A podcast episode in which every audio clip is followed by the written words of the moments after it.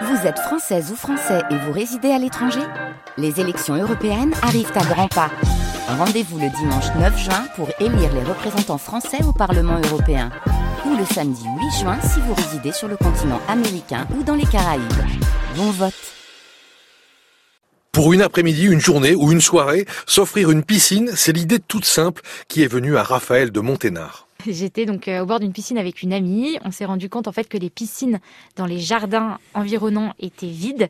Moi, j'étais assez adepte en fait de l'économie collaborative et donc ce concept en fait de mise en relation entre des personnes qui avaient un bien un petit peu précieux comme une piscine, bah, ce concept en fait m'a parlé.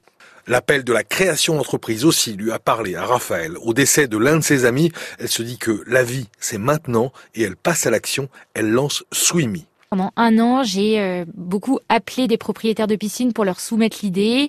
J'ai créé ce qu'on appelle un site bêta avec un de mes oncles pour essayer de, de conceptualiser un peu l'idée.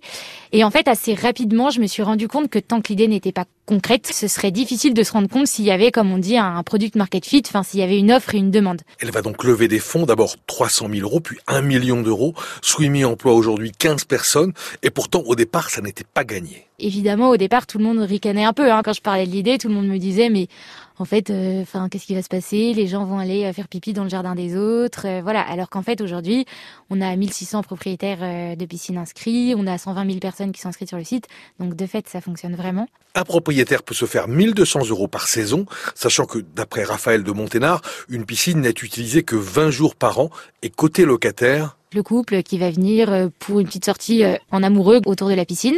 On a la famille, famille ou groupe d'amis, donc c'est des trois quatre personnes. Et puis on a tous ceux qui vont euh, fêter un événement, donc un anniversaire, un enterrement de vie de célibataire autour de la piscine. Il en coûte 18 euros par personne pour une demi-journée au bord de la piscine, avec des tarifs spéciaux pour les enfants. Des gens qui ne partent pas trop en vacances la plupart du temps. L'idée est arrivée au bon moment c'est quand même dans l'air du temps. Euh, l'économie collaborative, euh, on a de la chance. En fait, nous, on arrive après euh, les appartements, après les voitures.